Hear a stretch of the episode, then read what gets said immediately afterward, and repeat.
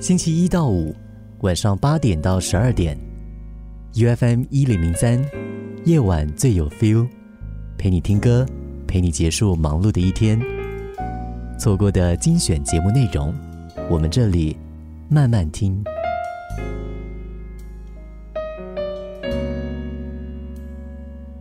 妈妈便当，米果。中学一年级开始。我吃了六年的妈妈便当，对我来说，便当不只有香气、有味道、有形状，还应该有感情、有声音、有记忆。好不容易熬到了小学毕业，终于可以开始带便当了。母亲说，蒸过的便当不好吃。既然学校离家近，那就中午做好，直接送过去。中午现做的便当果然好吃，热腾腾的，青菜翠绿，刚煎好的鱼特别的香。母亲向来注重营养，就算是便当，也一定要有菜、有鱼、有肉，搭配豆腐、虾仁、卤肉、小卷。林林总总，不时替换。有时候还有炒米粉、蛋包饭。每天中午，我总是小跑步的到校门口等便当。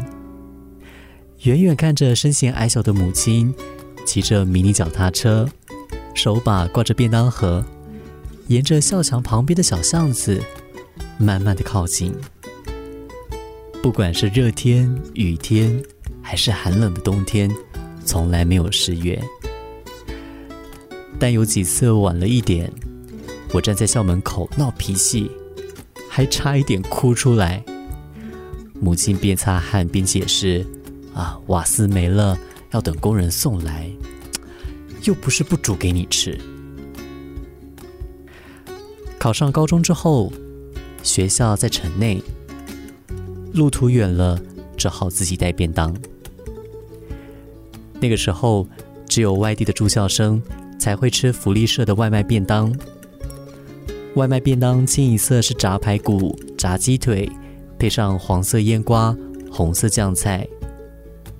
有一次，我跟同学交换尝鲜，同学吃了我的便当，眼眶红了，我还笑他是没用的家伙。但现在想起来，十几岁离家求学的女孩，应该是想家了。考上大学之后，再也吃不到妈妈便当了。第一次离家北上，在多余的淡水，吃着不合胃口的自助餐，菜叶有黑丝，鱼不够鲜，肉不够嫩。从小被母亲宠大的嘴，添了想家的念头，边吃边红了眼眶，跟高中那位离家住宿的同学一样。使用了六年的便当盒，我一直留着。有时候回家，坚持要把晚餐的剩菜带走，塞的便当盒满满的。坐在北上的巴士上，一边吃，一边看着倒退的故乡，忍不住又红了眼眶。想起那几年，母亲做便当菜、洗便当盒，坚持当天食材当天烹调。几次我对着迟到的母亲发怒，或抱怨便当的饭太多。不喜欢这个，讨厌那个。母亲似乎不放在心上，日复一日的做便当，直到我们都长大，都离家。我想，往后的世代，应该没有人有时间帮孩子准备便当了。孩子们的记忆，除了学校中央厨房。或外送业者的午餐之外，所谓的妈妈便当，应该只是古老的传说了。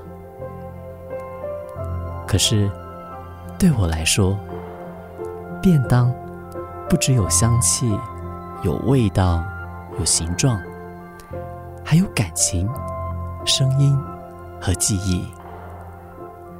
那不该是餐盒，不该有定价，不该是交易，不必在柜台结账的时候还要决定要加热。便当应该是捧在手里。感恩在心底，厚实的记忆与无言的关心，这种种感触，终究是年纪越来越大，才开始懂得珍惜。